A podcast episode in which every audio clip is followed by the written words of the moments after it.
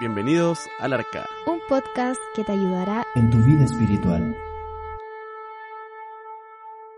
Sean muy bienvenidos a un capítulo más del Arca. Estamos aquí con Pamela y Jean Paul. ¿Cómo están chiquillos? Bien, hola, hola. Hola. ¿Qué se cuentan?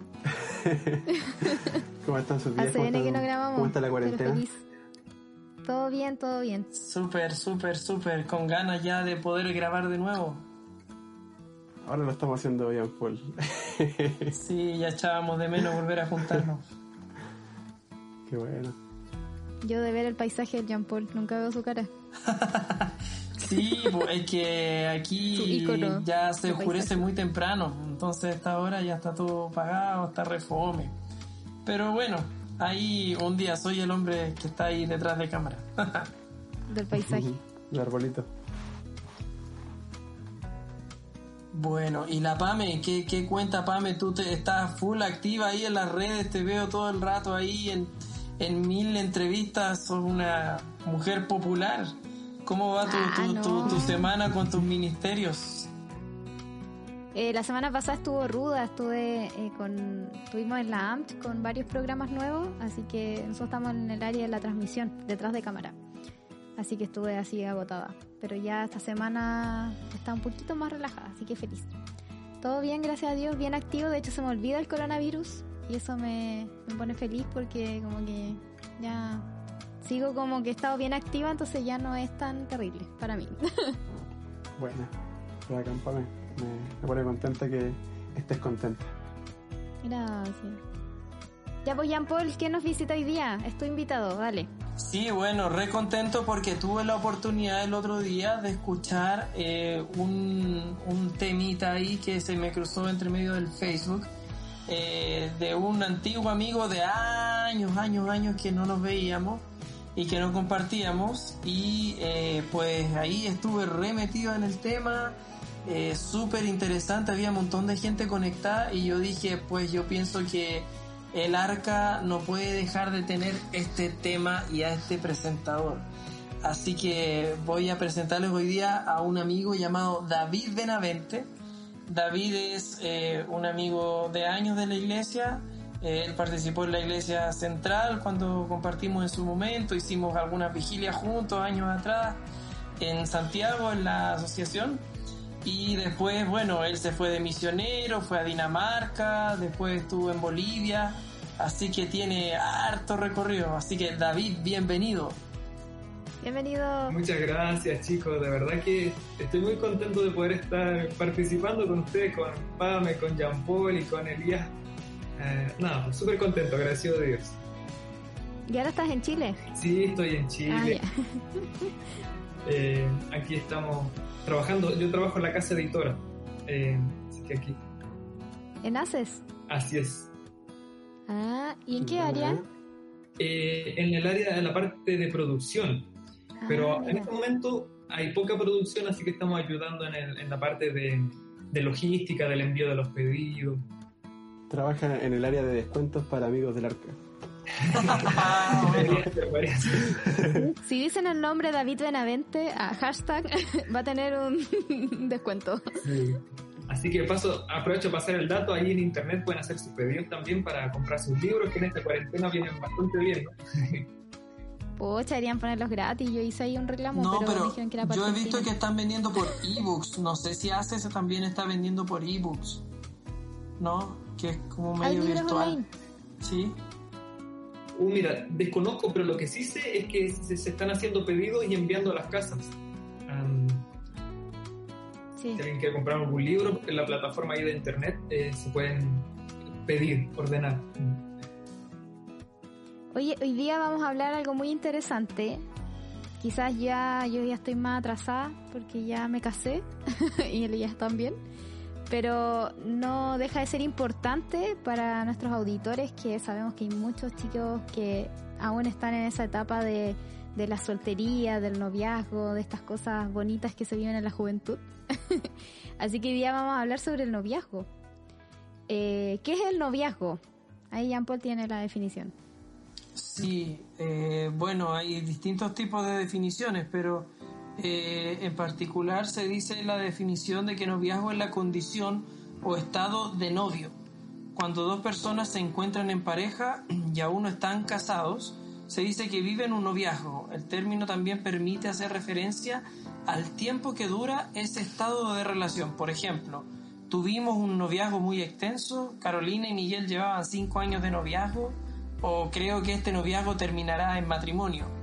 Son algunos de los ejemplos que, que da la definición. Oye, Jean Paul, y hay gente, eh, en Chile nosotros le decimos pololeo también. Sí, pues, ¿Qué no- es el pololeo? No, esa es una palabra muy característica de Chile. Yo puedo aportarlo o, o recién caer en razón porque cuando me vine por primera vez, eh, mi primer viaje, o mi primer año, mejor dicho, en Honduras afuera, eh, recién como que entendí de que pololeo es una palabra súper chilena.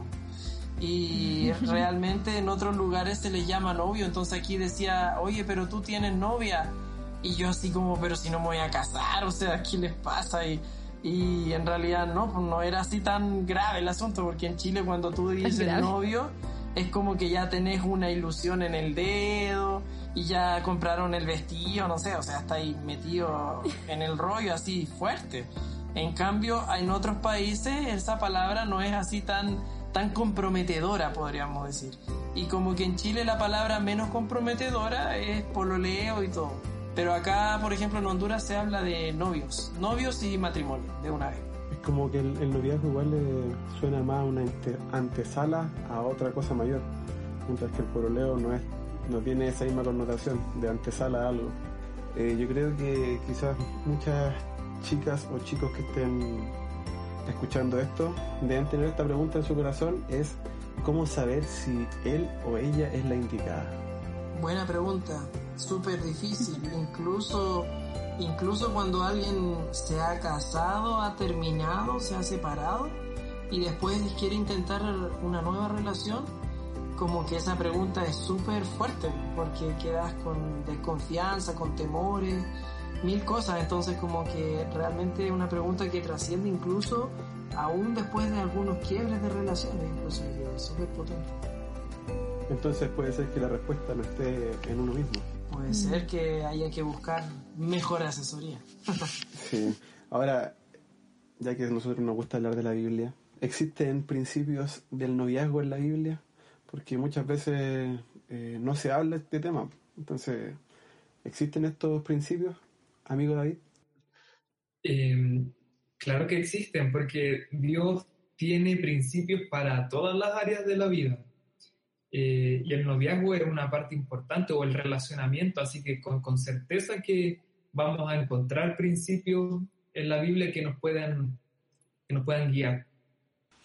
Eh, David, ¿y es relevante la etapa de soltero eh, antes de llegar al noviazgo? Porque puede que tú en, el, en la soltería hay gente que se comporta muy distinto y después en el noviazgo todos deben comportarse de una forma similar. Ajá. Sí, es muy importante y justamente de eso vamos a hablar también en, nuestro tema. Por ejemplo, ahí, o sea, estamos como planteando distintas preguntas que de pronto uno se hace, eh, o algunas, ve- algunas veces que no se hace, incluso eh, cuando está ahí en la etapa del noviazgo, de pronto como que hay ciertas preguntas que, que la Biblia nos ayuda como a plantearnos y que de pronto a lo mejor los jóvenes piensan que como es tan light, como es tan poco comprometedor, no te las planteas y entonces a la luz de eso estamos como mencionando estas preguntas que, que, que de fondo nos van a dar un poquito más de luz de co- en qué consiste toda esta etapa de- del noviazgo. Ahí, por ejemplo, había otra que decía, por ejemplo, cómo saber si es la o el indicado.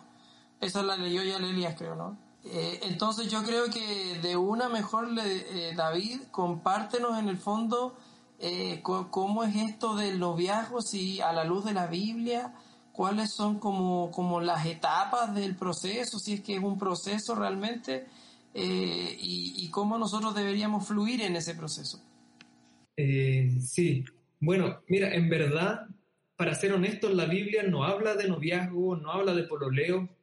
En realidad, bíblicamente, la etapa que existe era el desposorio, que era básicamente una preparación para el matrimonio, era como un plan para que dos personas se pudieran casar. Eh, sin embargo, a pesar de que la realidad de antes no es la misma de, ahora, podemos encontrar principios, pues los principios son como trascienden las épocas. Eh, si bien antes las mujeres llegaban en un camello, ¿cierto?, a casarse, hoy día llegan en una limusina, pero los principios se mantienen, son los mismos. Eh, entonces, por ejemplo, uno de los principios que es muy importante el principio de la soltería. En realidad, un noviazgo eh, basado en la Biblia comienza curiosamente en la soltería, porque necesitamos eh, tener una preparación previa, ¿sí? Eh, una persona que quiere unir su vida con otra persona necesita cierta preparación.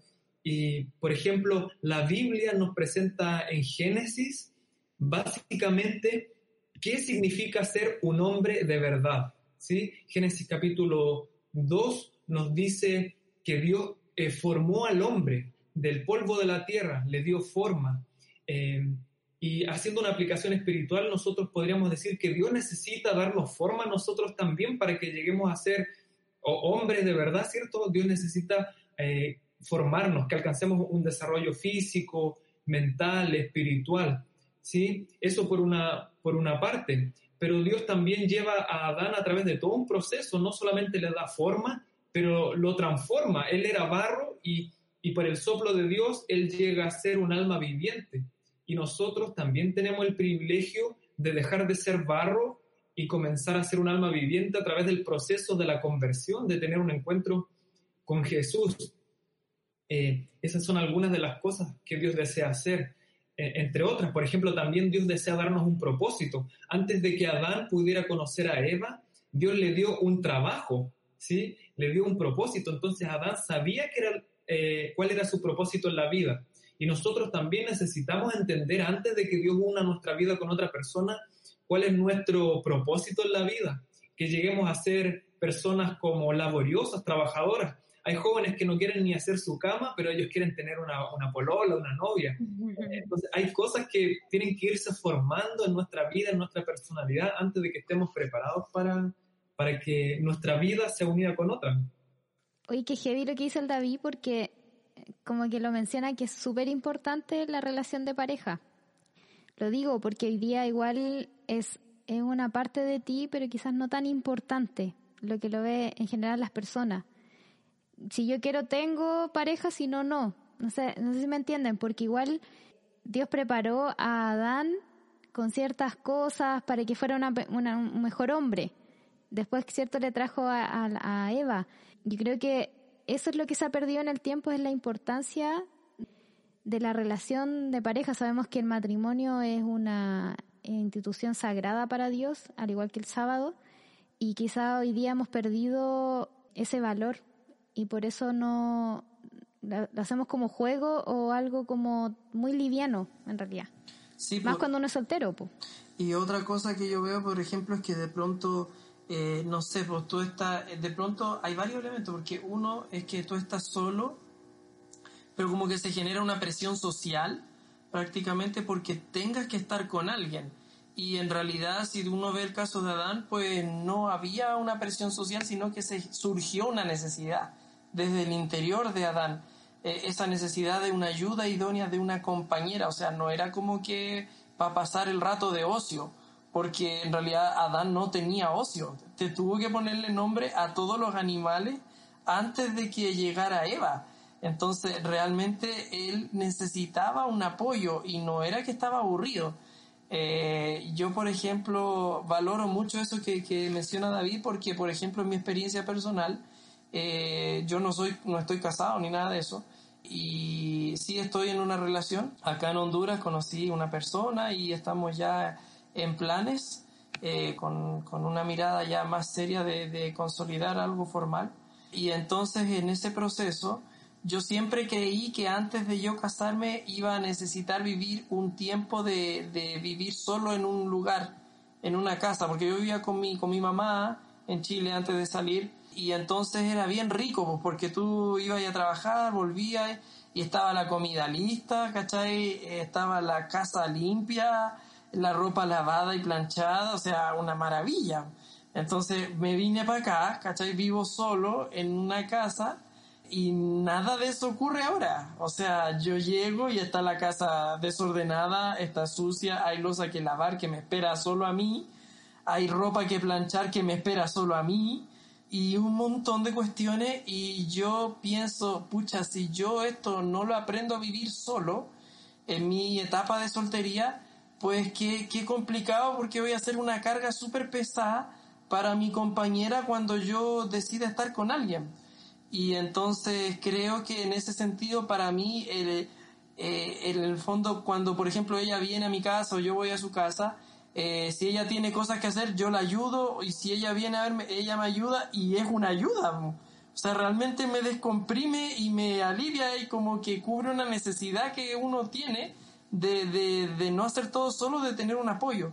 Entonces pienso que la soltería es una etapa súper clave de preparación previa a ya una etapa más seria. No sé qué piensa David de eso. Sí, de hecho, claro, muchas veces miramos la soltería como una etapa miserable, así como, oh, estás solo, estoy más solo que un dedo, ¿cierto? Pero la soltería tenemos que comenzar a verla como un regalo. Si es eso, es un regalo que Dios nos da para prepararnos para recibir lo mejor que tiene Dios para nosotros. Y, en este proceso es que, claro, nos quiere enseñar a ser laboriosos, así como Adán le enseñó ciertos límites y advertencias cuando le habló del árbol, del conocimiento del bien y del mal. Tenemos el privilegio de aprender a obedecer, ¿cierto? Eh, a nuestros padres, a las personas que nos aman. Eh, también mencionaba ahí, por ejemplo, que Adán tuvo un tiempo para estar con los animales. Y mira, no es casualidad que Dios le haya dado ese tiempo con los animales. ¿Qué hombre fue el hombre más, más manso sobre la tierra? Se dice que fue Moisés, y él estuvo 40 años pastoreando ovejas. Entonces Dios quería desarrollar ciertas cosas en Moisés que quiso desarrollar en Adán al, tener un contacto con, los animales, y son cosas que tenemos el, privilegio de desarrollar nosotros, la paciencia, el cuidado. Eh, una mujer, eh, bueno, es un ser diferente, ¿cierto? Entonces son virtudes que si las aprendemos, como decía Jean Paul, nos preparan para, poder también entregarle algo mejor a, esa persona especial. Oye, pero igual, quizás nosotros que somos más viejos, bueno, aquí rondeamos los 27, si no me equivoco, no sé cuántos Elías, ¿cuántos años tenías? Ah, mira ya, 27, 32, ya, 33. Eh, pero cuando uno es joven y tiene la edad de 17 años, 15, ahora los chicos pololean de cabro, eh, cómo hacerles o cómo decirles, yo sé que quizás no es nuestro público el que nos escucha, quizás un público de 17 años para arriba, aprox, 20 por ahí, cómo a ellos hacerles entender la importancia de este tiempo soltero para llenarte de conocimientos, de, estudiar. De hecho, Elena una vez hizo un tema de las mujeres, que eh, yo sentía igual en su momento que la Biblia era machista y todo el tema, pero Elena hice, recopilé como todos los textos que ella hablaba y ella mencionaba que una esposa debía tener una carrera profesional, que ella debía estudiar, no en la universidad, pero sí tener, eh, eh, tener una, ay, ¿cómo se puede decir? No profesionalismo, pero claro, porque decía, ¿qué ayuda idónea va a ser alguien que simplemente fue como un pajarito y después salió de su casa, del cuidado de sus padres, después llegó al matrimonio, ¿cierto?, al cuidado de su marido. Entonces ella aconsejaba de que las chicas debían prepararse. Entonces, eh, ¿cómo nosotros podemos decirle a este joven que nos está escuchando, que tiene 17 años, que va a entrar a la universidad?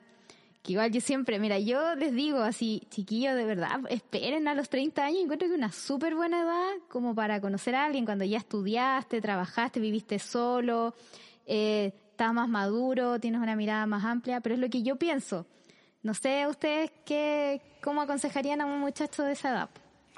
Yo creo que es un tema bien complejo porque muchas veces los jóvenes buscan en, en, otra persona una compañía, buscan un afecto, buscan el amor que quizá en su familia no le están dando, buscan una algo que es, complejo, es complejo pensarlo porque a, a, a, esos jóvenes de esa edad ya es difícil decirle algo. Creo que o es antes o es después que se peguen el porrazo como algunos de nosotros y aprender por sus propias y sacar sus propias conclusiones, pues darte cuenta y, y, de alguna u otra forma el Señor te enseña.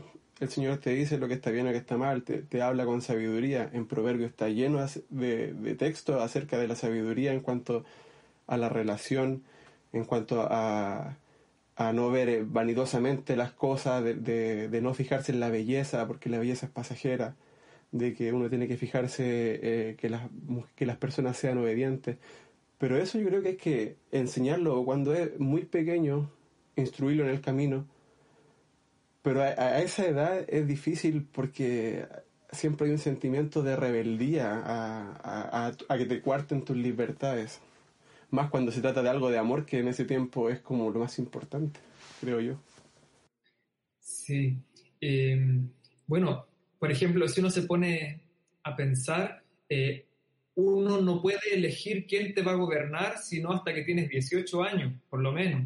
Uno no puede manejar un auto hasta que no tienes por lo menos 18 años. Entonces, ¿qué, nos ¿qué le hace pensar a un joven que tiene menos de 18 años que se pueda hacer responsable por una vida? Es una vida, es un corazón.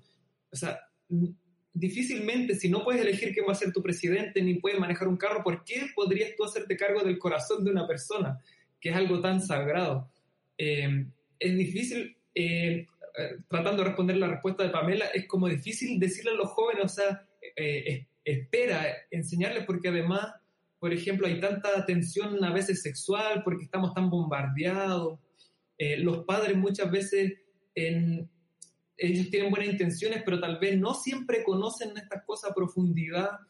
Eh, entonces, claro, yo creo que a los jóvenes obviamente hay que tratar de hablarles de, los beneficios de poder esperar, eh, de que tu corazón no va a ser roto, de, que las experiencias emocionales traumantes marcan la vida y yo creo que los jóvenes, nadie quiere tener esa experiencia. Eh, yo creo que todos queremos tener buenas experiencias, no sé, tal vez por ese lado podría uno plantearle a los jóvenes eh, este, tema. Yo creo que eso es, un buen punto, el tema de, no es como meterles miedo, pero el hecho de que los jóvenes muchas veces no consideran los riesgos, no consideran el final cómo va a ser porque muchas veces no lo conocen, solamente están aventurando algo creyendo que se la saben todas. Entonces, eh, Perdón, perdí lo que, lo que estaba. Sí, no, o sea, más, que todo en el fondo que de repente eh, a veces yo pienso que los millennials, sobre todo en los tiempos en el que estamos, la generación Z que llaman y todo eso, son generaciones como muy aventadas, ¿no? Como, como muy de decir, eh, yo creo que tengo el mundo en mis manos, tenés un teléfono y entonces le preguntas a Google cualquier cosa y ya sabes todo de todo y en realidad hay, hay, una película ahí bien buena que se llama como Mente, Mente Indomable y, aparece un tipo que leía montones de libros y todo, pero no tenía la madurez de poder haber aprendido y sacado lecciones de la vida que solo te lo da el vivir la vida nada más, el ir avanzando y quemando etapas. Entonces yo creo que la gente millennial, por ejemplo, o, los jóvenes que son más eh, de menor edad, de más corta edad, eh, se cree o se tiene la idea de que, de que el mundo completo ya uno lo domina solo por tener acceso al conocimiento y eso, pero eso no necesariamente garantiza una etapa de madurez. Y, realmente lo que uno aporta en la, relación probablemente no va a ser tanto conocimiento teórico, sino la madurez que has aprendido de ese conocimiento o las experiencias que has obtenido y esas experiencias solo se viven a través de, vivir los procesos de la vida nada más. Eh, y en ese marco y en ese contexto creo que la juventud debería, la gente más adolescente y todo lo demás, entender que para poder dar, primero uno tiene que tener algo para poder darle después a otro. No, no puedes dar lo que no tienes en rigor. Y en ese contexto, pues uno tiene que llenarse y la etapa, como bien decía David en antes, la etapa de la soltería es una muy buena etapa para llenarse de muchos elementos. Tú, por ejemplo, no vas a ir a presentarte un trabajo sin antes haber estudiado en la universidad cinco años. Eh, probablemente vas a querer antes de presentarte en un trabajo haber tenido una formación. Y de igual manera no te puedes presentar a una relación sin haber tenido una formación, que es un poco lo que comentaba David quizás. Sí, viene a mi mente una frase que, que leí que me gustó mucho. Dice, no vayas detrás de las mariposas, cultiva tu jardín, ¿sí? La soltería es esa etapa de cultivar nuestro jardín, ¿cierto? De crecer, eh, de desarrollarnos como personas, de ser personas interesantes. Y así las mariposas se van a querer posar en un jardín que está bien cuidado. Pero claro, un jardín que está descuidado va a andar tratando de cazar mariposas por todas partes, ¿cierto? Entonces, tenemos que cuidar el jardín y la soltería es esa etapa de regar el jardín, de que crezca, de que esté bonito. Después, la mariposa correcta se va a posar en el, momento correcto. Qué lindo. Y entonces, bueno, ya, ya más o menos entendimos un poquito lo que significa la soltería, ¿no? Pero, pero creo que aún así todavía queda camino. ¿Qué más sigue después de eso? Bueno, mira, una de las cosas que nos dice la Biblia que Dios hizo con Adán fue que lo puso a dormir, ¿ya? Dios le podría haber dicho, mira Adán, eh, aquí voy a crear a cinco mujeres y tú, qué sé yo, elige a la que tú quieres, ¿cierto? Eh, o conquista a la que tú quieres, pero Dios lo pone a dormir. Y también una lección espiritual para nosotros. Antes de que Dios nos presente a esa persona especial, nosotros deberíamos estar durmiendo en el Señor, ¿sí? Descansando en Él, cumpliendo nuestro propósito en la vida. Y, bueno, como dice Jean Paul, también la Biblia nos da principios, eh, porque, bueno, la realidad de hoy es diferente a la realidad, cierto, de los tiempos bíblicos. Antes los padres se involucraban mucho más en la elección. Hoy en día, si bien eh, tenemos que confiar en el Señor y, avanzar en, el temor de Dios, también tenemos que tener ciertos criterios para elegir. Eh, entonces la Biblia también nos habla de eso, de los criterios que, que debemos usar para elegir a la persona correcta. Eh, una historia que a mí me gusta mucho es la historia de Rebeca, ¿sí? Eh, relacionada con la historia de Isaac, ¿cierto? Y de Abraham que envía al siervo a buscar una esposa para su hijo Isaac. Y el siervo ora al Señor y le dice, Señor, la mujer que descienda y me dé agua a mí y dé, beber, y dé a beber a, mis, a mis camellos, esa será la escogida para, para el hijo de mi siervo. Qué interesante porque él podría haber usado muchas como criterios para elegir o muchas señales, pero usó la, la señal del servicio, ¿sí? la característica del servicio. Un autor dice que Rebeca tuvo un encuentro en el plan de Dios para su vida porque estaba cumpliendo diligentemente eh, con sus tareas presentes. ¿sí? Ella estaba haciendo lo que tenía que hacer y eso la encarriló a ella en el plan de Dios. Eh, en, este sentido, el, desarrollar a una actitud de servicio, ¿cierto? Eh, es una de las cosas que la Biblia nos, como que nos, nos menciona o nos destaca. Y la obediencia a los padres igual, pues, porque en ese tiempo más que servicio es como servicio a tus propios padres. Sí, así es. Pero igual en ese tiempo los padres eran, eran, eh, se humillaban a Dios, po. Pidía igual, a veces le podéis decir a alguien, no, confía en lo que dicen tus papás, pero quizás ellos tampoco tienen, están en otra onda, no sé si me entienden, como que no, no son muy cristianos, eh, quizás te pueden dar hasta malos consejos. En ese tiempo igual era como una línea, bueno, las historias bíblicas, pues los papás eran, eran sabios, po.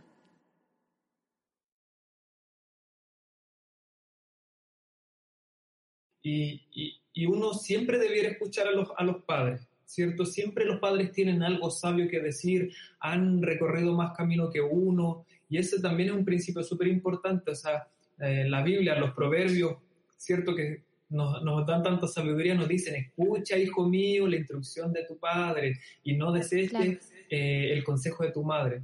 Eh, siempre es bueno escuchar a los padres respecto a la, a la, elección de quién será la mejor persona, ¿cierto? Em, eso. Otra cosa que es importante es observar el carácter de alguien, eh, observar el, desarrollo del carácter de, una persona. De hecho, eh, Elena de White dice en una cita en el, me parece en el hogar cristiano, dice, observen el desarrollo del carácter de la persona con la cual piensan ligar el destino de su vida. Entonces, bueno, ¿cómo observo el desarrollo del carácter de una persona? Bueno, hay que ser observador, hay que mirar. por ejemplo, si yo eh, miro a una persona trabajando en el club de conquistadores o trabajando en la iglesia o en un proyecto voluntario, voy a poder ver de manera más el objetiva el carácter de una persona. Pero, por ejemplo, en la manera en que se presenta el, noviazgo o el pololeo hoy en día de manera recreativa, por ejemplo, ah, vamos a ir al cine. ¿qué te puede decir estar dos horas mirando una pantalla de televisión con respecto al carácter de una persona? O si va a ser una buena compañera o compañero, o si es espiritual o no. O sea, difícilmente te va a decir algo como eso. Eh, ¿Qué te va a decir eh, subirte una montaña rusa, ir a un parque de diversiones? Lo vas a pasar súper bien, pero vas a obtener una visión del carácter de esa persona que te gusta. Eh, es como un poco difícil. Tan bueno el ejemplo, muy verdad. Sí. Muy verdad, sí, po. Ahora y más cuando... Perdón, dale nomás. No, que, que a mí, por ejemplo, una de las cosas que me ha impactado siempre del asunto de la elección es el tema de, de la humildad o de la sumisión también que uno tiene que tener, porque de pronto eh, por ahí una, hay una cita en la Biblia que dice que todo me conviene, pero no todo me edifica o algo así. O sea, o examinarlo todo, pero retener lo bueno. En el fondo de que eh, no porque a mí algo me guste, significa que es lo conveniente para mi vida, aun cuando me gusta. Eh, y un ejemplo de eso, por ejemplo, lo puedo dar con el caso de Sansón, que con algunos amigos siempre hablábamos del corazón de Sansón, porque Sansón, por ejemplo, en el capítulo 14 de Jueces, eh, le dice a los papás, mira, sabes que me gusta esta mujer y quiero que me la tomen como esposa. Y los papás le dicen, pero mira, Sansón, tú sabes que ella no es del pueblo y que Dios ha dicho que nos fijemos en alguien del pueblo. Y Sansón les dice, tómenmela por mujer porque a mí me gusta. Y ya estuvo, o sea, y eso fue todo, ¿viste? Entonces, creo que muchas veces el corazón de Sansón también nos pasa a muchos cristianos y, y, adventistas también, de que nos gusta alguien y solo por el hecho de que te gusta alguien, pues ese es el criterio predominante para, para tomar la elección y, a veces yo de manera personal puedo contar experiencias de que en algún momento recuerdo que hasta tuve un conflicto con Dios porque a mí me gustaba alguien pero demasiado y Dios me decía que Él no la quería para mi vida y yo le decía a Dios pero yo sí la quiero y llegué al punto de decirle a Dios yo renuncio a todo el plan que tú tengas para mí en el futuro de mi vida a cambio de que me deja a esta persona porque yo quiero a esta persona, le dije. Y lloré y le golpeé el piso a puño y le dije un día en la, en la tarde, solo con Dios, quiero que me deje esta persona al precio que sea y renuncio a todo lo demás que tengas para mi futuro. O sea, y Dios me dijo, yo no te voy a permitir estar con esa persona porque no es mi plan que ella esté contigo y porque no vas a ser feliz. Y yo me resistía a eso hasta que le pedí una señal en un momento a Dios y le dije, dame una señal concreta. Si pasa esto o aquello, entonces voy a entender que esta es la señal definitiva de que tú no quieres que yo tome esta decisión. Y que Dios me había dado como 50 mil señales ya, o sea, yo no quería aceptarlo, porque de fondo uno tiene que ser humilde y aceptar a veces que la voluntad de Dios no está siempre de acuerdo con mis gustos o con lo que yo creo que, que para mí es bueno. Y, creo que eso es un tema súper fuerte en proceso de la elección, donde uno de pronto tiene un conflicto con Dios.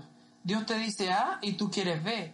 Eh, y eso puede pasar en muchas cosas, pero también pasa mucho en las relaciones de, de pareja o cuando tú tienes que elegir a alguien, de que Dios te está planteando A y tú dices B. Y entonces tú tienes que negarte y decir, pucha, pero yo quiero esto. Y Dios te dice, yo no, yo no, mi plan es otro. Y, bueno, no, no sé qué piensan, pero yo al menos lo viví y de hoy que miro el pasado digo, realmente esto era lo que yo debía hacer y lo otro no era lo que yo debía hacer realmente. Si hubiera tomado el otro camino estaría muy lejos de Dios, quizá. Ay, sí, yo siento lo mismo. Bueno, también tuve una experiencia, pero es que el, lo fuerte que uno es, o sea, lo fuerte, lo emocionalmente testarudo que uno es en la juventud es intenso, porque llega un punto es bonita la adolescencia, pero como dice el nombre, adolescencia, porque todo lo vivimos muy intenso y todo es como, ah, yo quiero esto y, ah, y todo lo vemos como, y es muy bonito igual porque somos más sensoriales, eh, más emotivos, más todo. Entonces, pero efectivamente, pues no pensamos con la mente y yo igual miro atrás y digo al Señor, qué lindo, porque a pesar de que a veces uno puede haber emitido esas palabras que dijo JP, así como, oye, Dios, eh, renuncio a ti y chao, o sea, ándate de mi vida y yo voy a hacer lo que yo quiero. Y aún así su amor y su misericordia, a pesar de que quizá igual nos puede haber dicho, ok, mira, eh, nos mostró de, muchas formas que no era lo correcto y aún así Él estuvo ahí. Y obviamente ahora que tenemos ya quizás 10 años más o 20 años más y miramos atrás, no, no 20, no tanto, pero 15 años más, miráis para atrás y decís, pucha, en verdad que hoy día como que yo priorizo mucho mi relación con Dios en base a muchas otras cosas, y antiguamente no, pues. Antiguamente era como no, de probar cosas, de vivir esta vida que, que uno ve en la tele, o ve quizá en otros amigos que queremos probarlo todo. Eh, pero hoy día uno valora mucho la relación con Dios y decir, no, o sea, yo no, no sé, po, sido un ejemplo muy estúpido, pero viniera Brad Pitt a decirme que me ama, yo mil veces prefiero mi relación con Dios, pues, ¿cachai? Creo que, que es la intensidad de, la edad, cuando uno es más, más chico. Sí, es, por eso que uno debiera buscar cierto desarrollo antes de realizar esta elección. O sea, si yo no tengo un criterio maduro, difícilmente voy a poder elegir de manera correcta. Em, entonces es importante eso, la elección tiene que ser ya cuando haya cierto criterio, cierta madurez. Eh, alguien o una frase conocida dicen que el físico gusta, pero el carácter es el que realmente enamora. Eh, y eso es lo que deberíamos buscar al final en una persona. En nuestra elección debería estar basada en un carácter. Eh, después, con el, con el tiempo, todo, todo se cae, todo se pone más feo, ¿cierto? Vienen las arrugas, salen las estrías. Pero la pregunta es si cuando esa persona envejezca, eh, si tú te enamoras del carácter, todavía esa persona va a conservar aquello de lo que tú te enamoraste, que es algo más profundo. Porque lo físico al final, todo, todo se, se, echa a perder, ¿cierto? estamos en una sociedad en donde te venden lo, lo que se ve eh, mucho. Eso es lo que importa prácticamente. Sí. Todo superficial.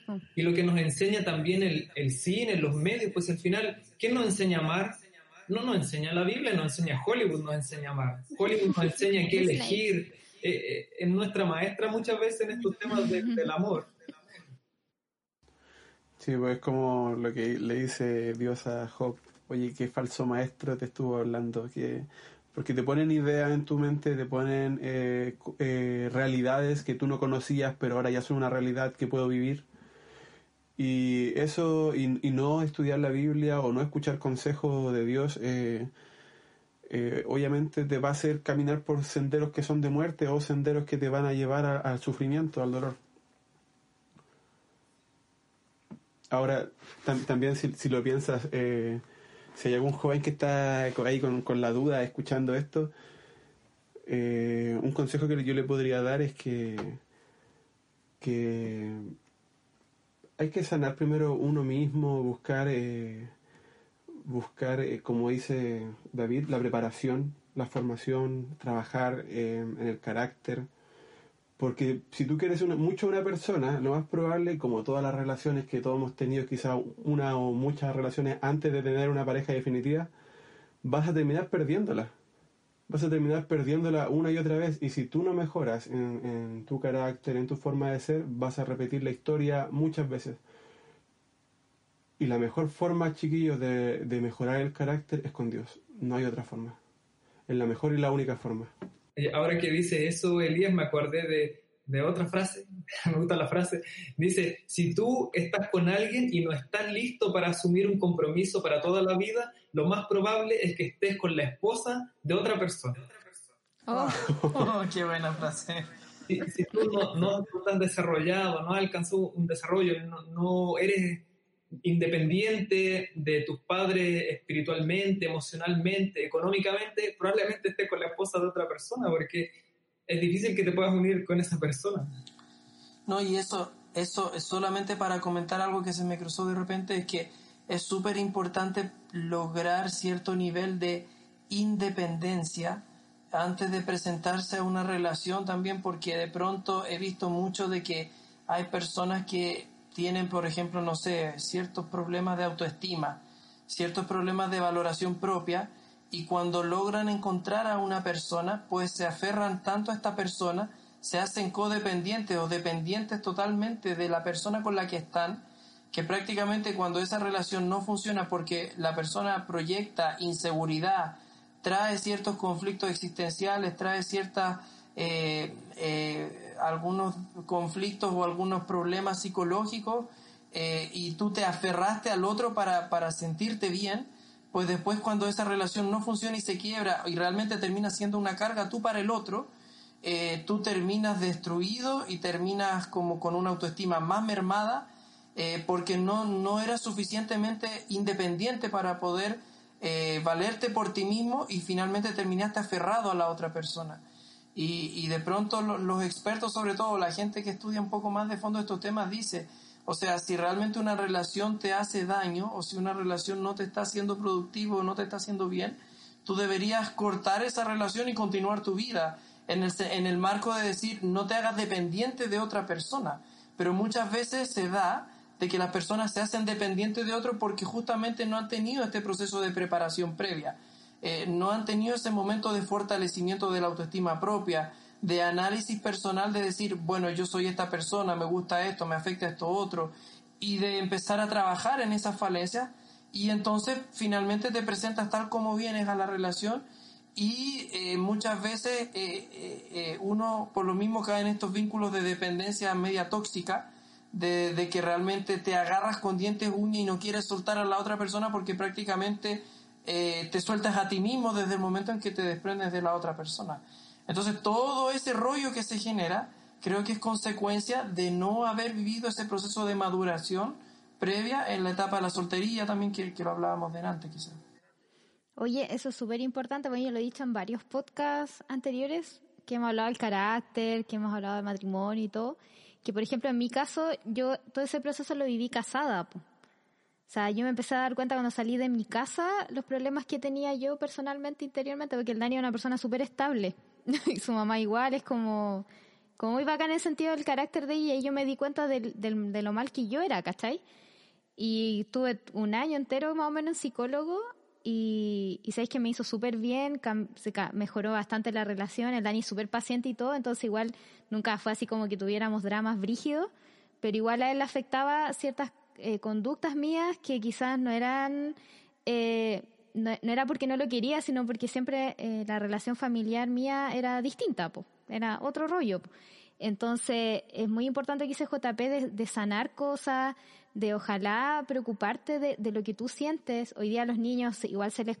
Me gustan mucho ciertas educaciones que te le dicen a los niños interpretar o ponerle nombre a sus sentimientos de separar bien lo que es la tristeza, la angustia, el miedo, todo esto, el amor y todo, de enseñarles desde pequeños sus sentimientos, porque ellos ahí pueden empezar a, resolverse y, a entender y, etcétera, o sea, un sinfín de cosas que uno como adulto, eh, como que te tiraron a los leones y tú te defendiste nomás y fuiste quien eres. Pues. Entonces, eh, a mí me hubiese gustado mucho haber hecho todo ese proceso en mi soltería, eh, sola. Y también yo fui súper polola. Entonces, también entendí cuando me casé, cuando empecé este proceso de psicología, el por qué yo siempre busqué eh, tener una persona al lado, pues, ¿cachai? Eh, de por qué siempre tenía que tener una relación y ahí me sentía tranquila y en paz, ¿cachai? En, estable.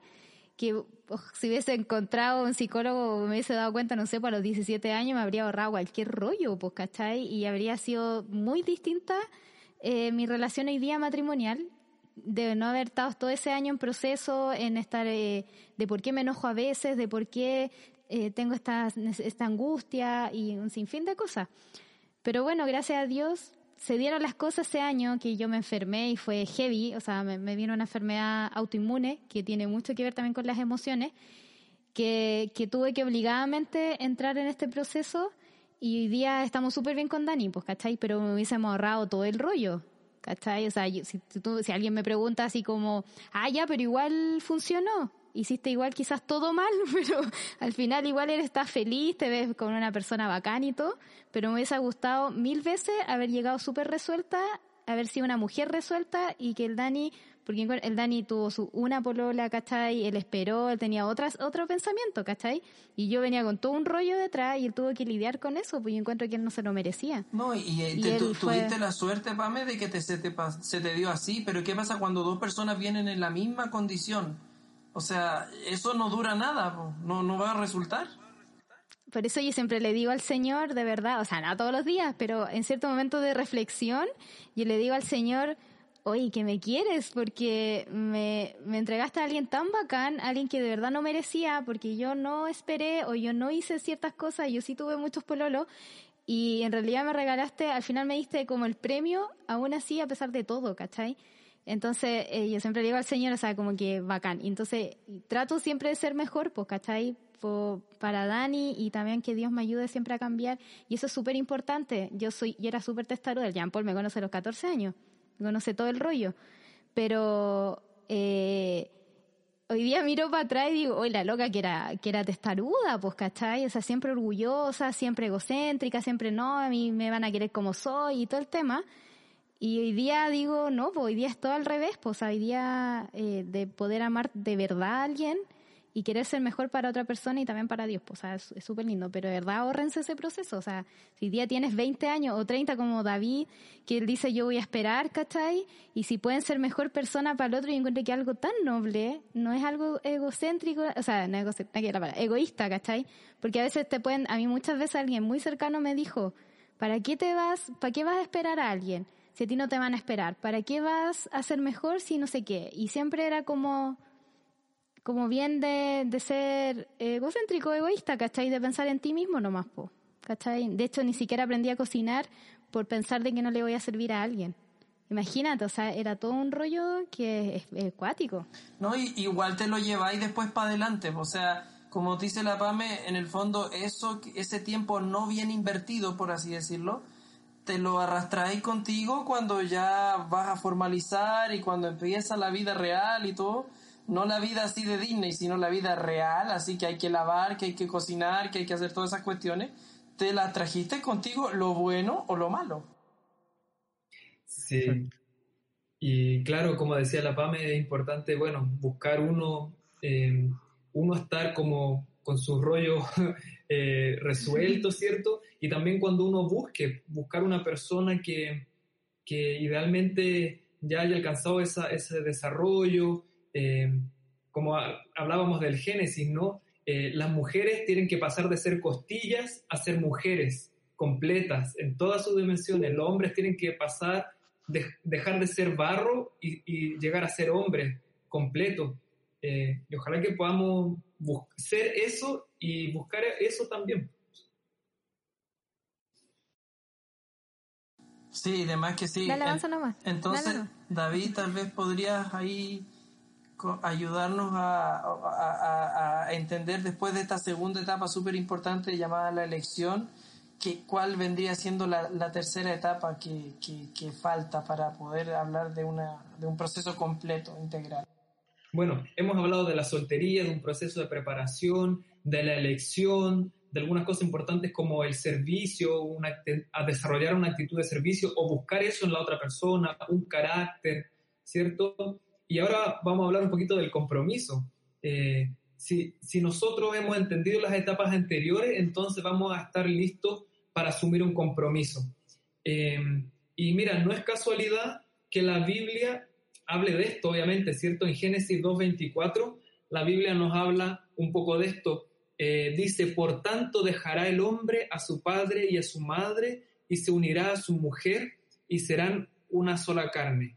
¿Sí? Es interesante lo que nos plantea este versículo. Dice, primero, dice, dejará el hombre a su padre y a su madre y entonces se unirá a su mujer. El, este dejar implica una independencia, implica una independencia emocional de los padres, una independencia económica de los padres, una independencia espiritual. Solo entonces nosotros estamos eh, listos para unir nuestra vida a otra persona. Ahora, por ejemplo, esta palabra unir que se usa en hebreo da la idea de, permanecer adheridos. Ya es como que tú pegas dos papeles. Cuando tú los pegas, después los quieres separar, es prácticamente imposible, se rompen, ¿cierto? de esa unión no está hablando. Entonces, la Biblia nos da lugar a ambigüedades, o dos personas están completamente unidas o están completamente desunidas, o comparten plena intimidad o no comparten ninguna intimidad.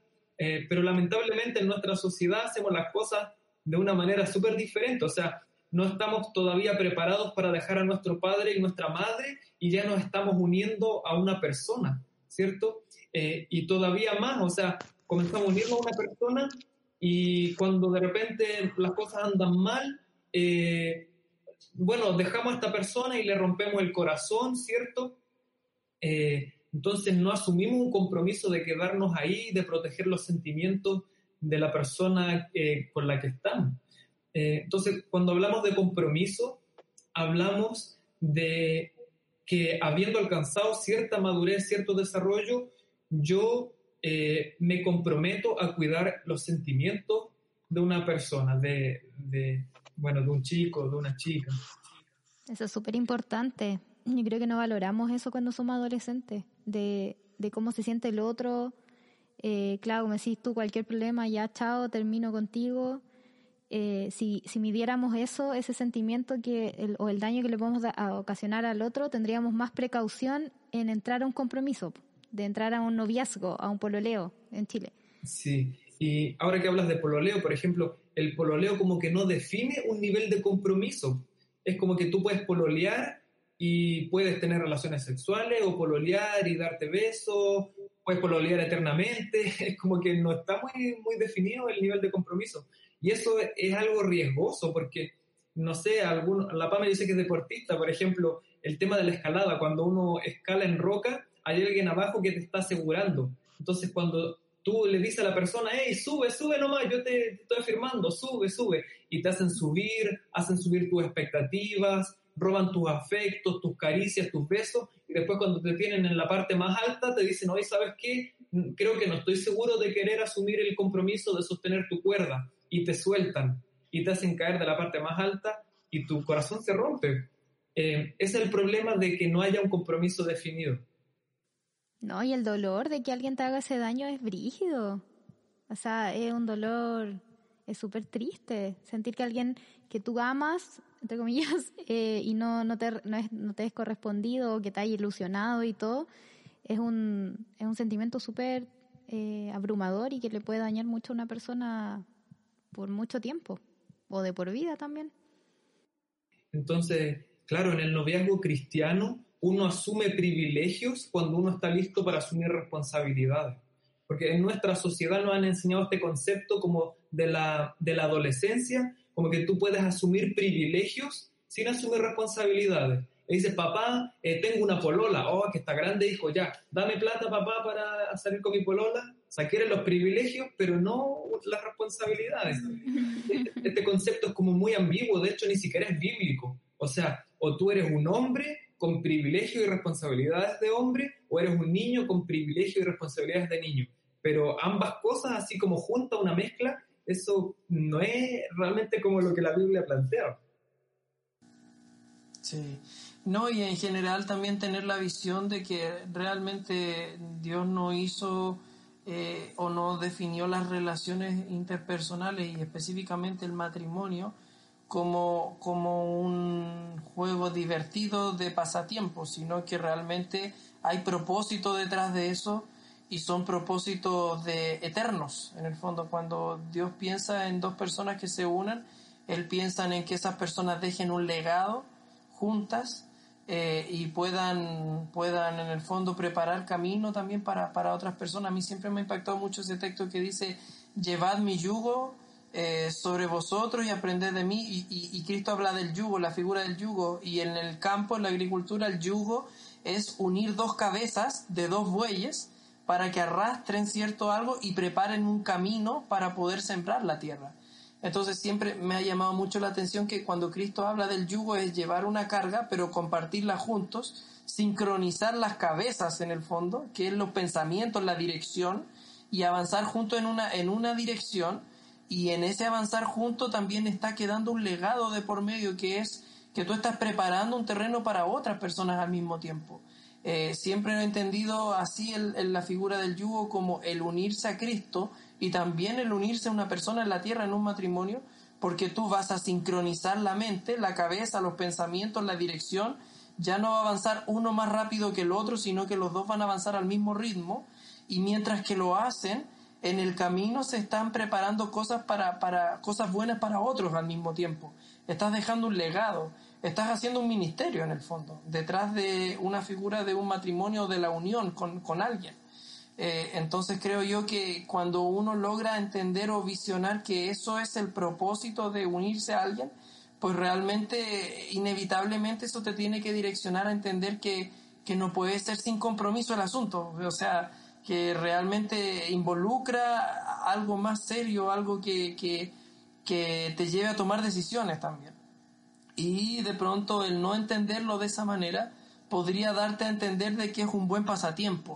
O sea, creo yo que eh, el, eh, el que uno pueda saber qué significa eh, unirse a una persona en el marco de Dios, recién va, va a poder en el fondo despejar las ideas incorrectas respecto a, si es para solo pasarlo bien o si es para, para algo que trasciende en el tiempo, en el fondo.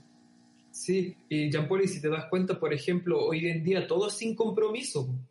Eh, la gente se une, se une, digamos, conviven, eh, le hacen el quita al matrimonio y bueno, si las cosas van mal, hay salida rápida, pues me voy, tú te vas a, la casa de tu papá, yo me voy a la casa de mis papás, todo se maneja de esa forma, sin, sin un compromiso, sin un, no sé, una promesa de que tú vas a permanecer, eh, que te vas a quedar ahí. Obviamente siempre surgen situaciones, pero, pero en general eh, deberíamos evitar copiar esas prácticas del mundo, o sea, de no asumir como compromiso, de querer todo con salida fácil. Como cristianos deberíamos marcar una diferencia pues, en ese sentido. Eh, deberíamos honrar todo esto lo que tiene que ver con el matrimonio. Si no somos nosotros, ¿quién lo va a hacer? La gente del mundo no lo va a hacer. Entonces, creo que deberíamos ser nosotros. Sí, igual en el, tuvimos unos capítulos con puras mujeres que hablamos sobre el matrimonio. Y es interesante que yo creo que todas tuvimos problemas el primer año de matrimonio. Y, son problemas que quizá muchas personas desisten y dicen me equivoqué. Yo creo que en esa conversación que tuvimos, varias plantearon de que en su primer año de matrimonio pensaron que se habían equivocado, que habían tomado una mala elección, eh, pero después cuando compartieron con otras personas se dieron cuenta que en realidad el tema de, la convivencia es súper difícil y que, y que a todos les pasa y todo. Ahí cambiaron el chip y avanzaron, pero en otras circunstancias el primer año muchas parejas se separan, o sea, muchos matrimonios se rompen el primer año porque tienen esta opción que dices tú, ya si no funciona, vuelvo a mi vida, vuelvo a empezar todo de nuevo y tienen esta opción. En cambio nosotros como cristianos el matrimonio lo vemos muy distinto, es algo tan sagrado que, que sabemos que Dios está en medio, que sabemos que Dios está ahí y, y le damos, ¿cachai? Le pedimos a Dios nos humillamos al Señor y le pedimos que Él intervenga y todo, y es lindo los milagros que existen dentro de esta relación, que, es, que sin duda en el matrimonio hay dificultades, pero si Dios no está en medio, sé que es muy cliché esta palabra, que si Dios no está en el centro no funciona y es real. O sea, cuando tú dejas de lado a Dios, de verdad es súper fácil terminar una relación de matrimonio. Si tú no estás como, como queriendo hacerlo bien. O sea, y ahí se va el orgullo, ahí se va todo. O sea, todo lo que uno trae también en esta mochila y, y los dos contribuyen en, esta, en este ministerio, como lo mencionaste. Entonces, eh, es súper importante. Yo creo que ya llevamos una hora, así que yo creo que deberíamos como hacer una conclusión, quizás tirar los tips que, que podrían ser como, eh, como algunas cosas que mencionamos sobre el éxito, que, que se le recomienda, así como en resumen. Eh, me, gustaría comentar algo. Dale. Me gustaría eh, comentar acerca del libro Los Diez Mandamientos de Loran Wade. Él escribe en el séptimo mandamiento acerca del adulterio y describe eh, las relaciones sexuales como un pegamento para, el alma, en el cual eh, espiritualmente y, da las razones bíblicas, en el cual cada vez que uno se unía en relación sexual con una persona, lo que estaba haciendo era uniendo su alma con otra persona. Y después eh, la mucha unión traía problemas espirituales muy fuertes en la persona. Y yo puedo dar fe de eso. Yo puedo dar fe de que es así. Y lo que haría yo a los chicos que están escuchando es hacer un llamado a la sabiduría. Porque la sabiduría eh, solo proviene de Dios. El principio de la sabiduría es el temor a Dios. Y Dios en su sabiduría nos dice cómo debemos actuar, nos dice que debemos esperar, nos dice a quién debemos elegir. Y si, porque si no lo hacen, van a sufrir mucho. y van a hacer sufrir a mucha gente. Quizás ni siquiera lleguen a la oportunidad de, de, reflexionar y darse cuenta y enmendar el camino. Por eso el llamado es siempre ahora, eh, a que tú tomes una decisión de, de ser sabio y a pesar de que no conoces mucho de la vida y nosotros mismos no sabemos qué nos viene el día de mañana, es que día a día tú confíes en la sabiduría de Dios y lo busques con todo tu corazón y tengas paciencia, porque hay que tener mucha paciencia. Y el Señor en algún momento te va a exaltar y te va a dar la persona indicada. A mí me gustaría desde, haber, desde pequeño haber caminado en la sabiduría, desde pequeño me gustaría haber, quizás hoy en día sería una persona muy distinta a lo que soy, pero ustedes que están en el periodo del noviazgo, ahora esfuércense, busquen a Dios, busquen su sabiduría. Y cuando lleguen al, matrimonio va a ser un deleite, va a ser un deleite. Y, no van a pasar por la experiencia que quizás muchos pasamos, que es como el riesgo de separarse en el primer año, el riesgo de, que cualquier pelea explote tus emociones más bajas y culmine todo en algo horrible que se involucre familia quizás hay algo que, es el dominio propio que quizás muchos no lo tenemos y hay que cultivarlo de a poco. Y la mejor solución siempre es Dios. Por eso mi llamado es a la sabiduría, a, que en este tema del noviazgo, que es algo tan importante que va, puede definir tu vida de por vida, eh, busquen la sabiduría de Dios, porque no va a fallar, no falla. Amén. Sí, y tal vez como para, no sé, resumir un poco lo que, lo que hemos dicho o qué le podríamos decir a los jóvenes, porque muchos deben estar escuchando y bueno, ¿qué hago ahora, no? ¿Cómo aplico estas cosas? Eh, yo escuché una frase que me, me gustó mucho, dice que la receta para el éxito es la siguiente, amistad larga, noviazgo corto, matrimonio exitoso. ¿Ya? ¿Qué, qué quiere decir esto? Que debiéramos eh, cultivar relaciones de amistad con las personas. Deberíamos ser amigos, crecer, conocer a las personas así sin alentar expectativas románticas, tener amigos. Y mientras nos vamos desarrollando, vamos creciendo como personas, ¿sí? Y después cuando, bueno, llegue el momento, si hemos alcanzado cierta o sea, cierto desarrollo, si sentimos que ya estamos listos, recién sería la etapa como para eh, tener un compromiso mayor. Pero no debiera darse una etapa de compromiso mayor si es que no estamos listos, como decía el versículo, de asumir responsabilidades, de dejar a nuestro padre, a nuestra madre. Eh, entonces la idea de, un noviazgo cristiano es que el noviazgo cristiano no sea demasiado extenso. Sea, si tú tuviste una, una amistad larga en que te conociste, en que comenzaron después a surgir los sentimientos y tú llegas a la conclusión en oración, ¿cierto? En consejo de personas sabias esa es la persona, entonces es el momento de dar un, de dar un paso más, de tener un compromiso eh, en el que ya se comiencen a, o comiencen ambos a hacer un plan de vida juntos, se comiencen a responder preguntas como dónde vamos a vivir, eh, cómo nos vamos a sustentar, ¿cierto? Eh, así debiera vivirse más o menos un noviazgo cristiano. Eh, no sé si hay algún comentario ahí, alguna... Suena súper lindo, ah, pero a veces cuesta, porque cuando Pucha, es que yo recuerdo mucho cómo era cuando hace, no, no mucho, o sea, no soy tan vieja. Pero como te decía, yo no, nunca con el Dani pensamos, eh, digamos tres años, pero bueno, un año en distancia y dos años ya eh, así viviendo cerca. Eh, pero fue como, también, igual la iglesia te presiona, pues, te presiona así como, oye, lleváis más de dos años, ya tenéis que casarte, y como que uno lo tiene ya en su mente que igual yo lo encuentro malo, porque a veces hay muchos matrimonios que se casan prematuramente. Yo soy fotógrafa de boda y veo muchas cosas. Eh, y siempre los matrimonios que son más grandes, eh, arriba de 30 años, y he tenido matrimonios de 40 años, eh, es muy, muy diferente. cuando los chicos ya tienen su carrera, ya ambos quizás ya se compraron un departamento o ya tienen un trabajo estable eh, como que es muy diferente a cuando hay chicos que todavía están estudiando y se casan. Nosotros vivimos con mi suegra. Gracias a Dios tengo una suegra maravillosa, que todos la envidian porque es la mejor suegra del mundo.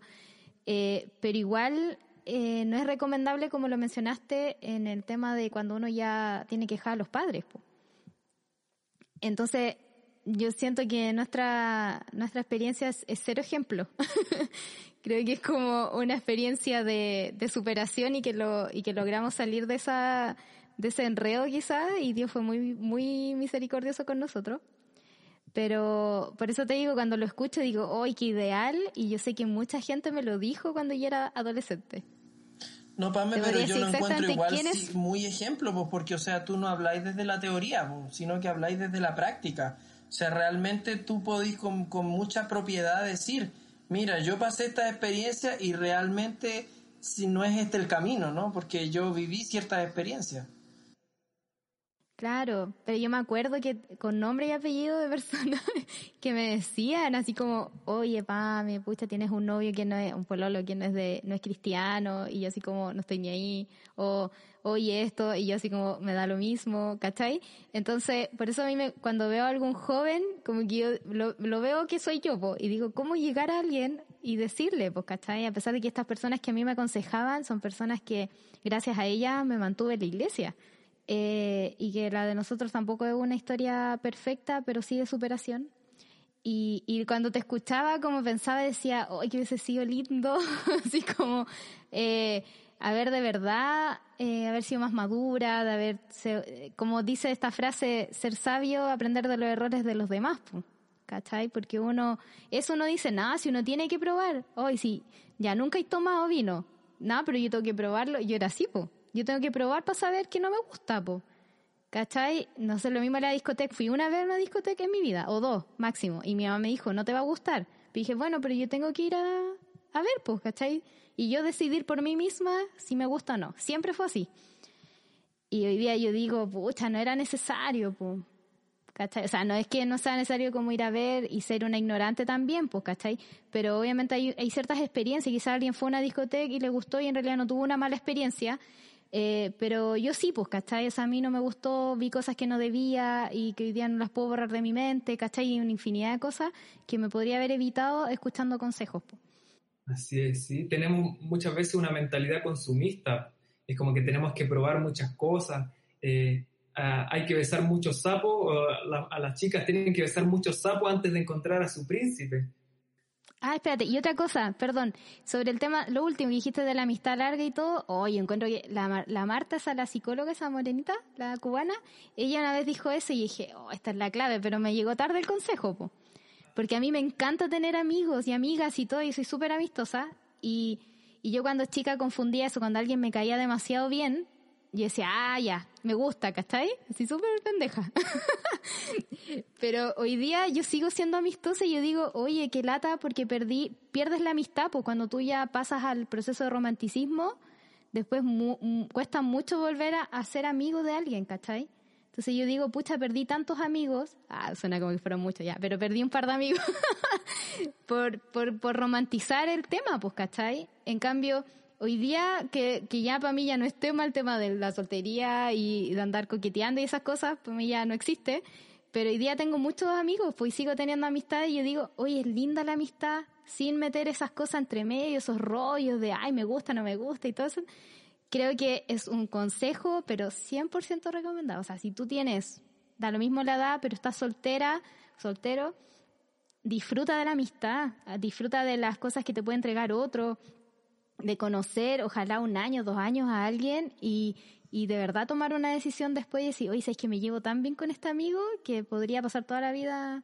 Y es lindo ser amigo de tu esposo. A veces algunos dicen, no, que no podéis ser. Yo le cuento todo al Dani, pero todo. O sea, es tan bacán poder confiar a ese nivel como un amigo que no existe otro mejor amigo que él, que le podéis contar todo. Yo tengo conocidos, conocidas eh, que son matrimonio y no se cuentan las cosas. Así como que, ay, no sé si decirle esto. Y yo digo, pero ¿cómo si tenéis confianza? Y lo mismo pienso en las parejas que llevan mucho tiempo. Como que esperan esas señales, no, voy a ver. Eh, yo con el Dani dijimos, oye, llevamos harto tiempo, casémonos, hasta hay que esperar a que viniera y me pidiera matrimonio, así como, ay, voy a esperar. No, pues la confianza es súper importante que tu pareja sea tu mejor amigo. Y eso se puede hacer antes del matrimonio. Claro, sí. Eh, fomentar una amistad larga, y como decíamos después, un noviazgo que no sea tan, o sea, un noviazgo ya involucrando tal vez un poco más la parte física, porque obviamente hay más, hay más privilegios, pero que no sea tan largo porque de ahí en adelante comienza la cuenta regresiva. esas dos personas que comienzan a unirse, eh, eh, la tendencia natural es que quieran terminar de unirse. Sí, po. Y eso no es malo, eso lo hablamos también en el podcast del matrimonio, por si no lo han escuchado, eh, los que nos están escuchando. ¿Que lo escuchan? No, creo. Pero me refiero a que eh, también lo mencionamos porque eh, eh, es muy bueno si David quieres escuchar ese podcast porque es interesante que a todas las chicas que estuvimos en ese podcast nos pasó lo mismo, de sentir que la sexualidad era algo totalmente malo. Y nos costó, cuando ya pasas a la otra etapa del matrimonio, sacarte esas cosas de la mente. Entonces, me gusta como tú lo dices, los privilegios, porque no es que sea algo malo, sino que tiene que cumplir una etapa pero a veces se plantea muy mal del lado de la religión y trauma a las chicas. Digo chicas porque al hombre no le cuesta, no le cuesta tanto pasar al siguiente nivel. Así que eso, amistad larga, noviazgo corto y eso, eh, con el favor de Dios, cierto, va a traer como resultado un, un matrimonio exitoso. Eh, yo no he pasado todavía por esa etapa, tal vez en algún momento pueda venir eso, pero ¿qué le puedo decir tal vez a los chicos, a las chicas? Eh, guarden su corazón no, no, no permitan que nadie entre en su intimidad si es que no les ofrece algo, ¿cierto? El, corazón de una, de una, mujer, el corazón de un varón son cosas, son valiosos, es, terreno santo. Entonces, no permitan que nadie entre a su corazón si es que no asume un compromiso, eh, de, eh, un compromiso de, estar con ustedes. Eh, eso tal vez podríamos decirle, o yo les podría decir a los chicos, eh, que oren, que escuchen a sus padres y que, bueno, se puedan tomar buenas decisiones. Súper. Eh, bueno, David, darte las gracias enormes por, por haberte dado el tiempo de conversar con nosotros. Siempre es tiro largo esto, así que no te asustes si ya llevamos más de una hora, pero por lo general eh, nos demoramos bastante porque nos gusta disfrutar de las conversaciones. Y así que darte gracias también a Jean Paul que estuvo la iniciativa de invitarte. Creo que va a ser de gran bendición para muchos chicos eh, esta, esta instancia de hablar de estas cosas. Yo sé que igual se menciona, yo he escuchado otros podcasts que han hablado también del noviazgo, pero no, eh, no es menos llenarse de información y creo que a veces se yo encuentro que lo planteaste de una forma muy distinta y muy cercana y yo sé que les va a servir bastante. Así que muchas gracias David por acompañarnos. Sí, de nada, gracias a ustedes también por, por la invitación. Eh, mira, lo que más quiero realmente es que los jóvenes puedan escuchar estas cosas y, y puedan tomar buenas decisiones, porque eh, cuando se toman malas decisiones vienen, vienen problemas, ciertas cosas que se, que se lamentan muchas veces. Así que ese es como mi deseo, que los jóvenes puedan tomar buenas decisiones. Y nada, pues de nuevo muchas gracias por, por la invitación, que Dios siga bendiciendo su ministerio eh, y que estos mensajes puedan llegar a muchas más personas. Tal vez David podrías comentarnos también y pasar ahí el, comercial, ¿cierto? La publicidad de tu canal que tienes ahí, donde tú también estás compartiendo información y haciendo algunos otros temas para que los amigos te puedan seguir.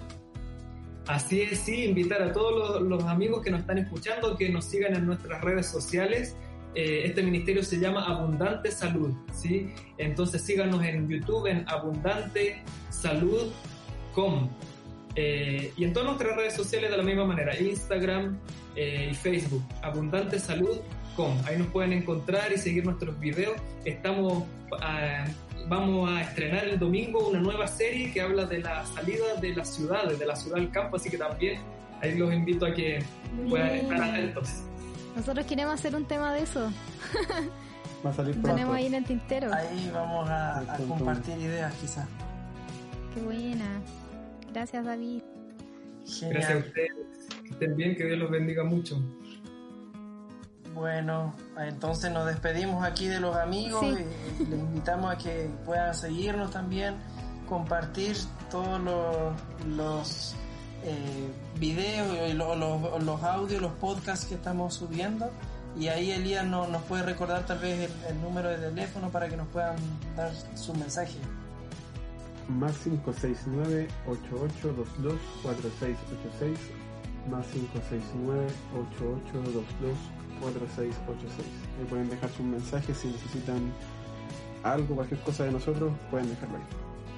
Y, y dar un saludo especial a los chicos que nos han escrito por Instagram. Han llegado varios mensajes de sugerencias de temas.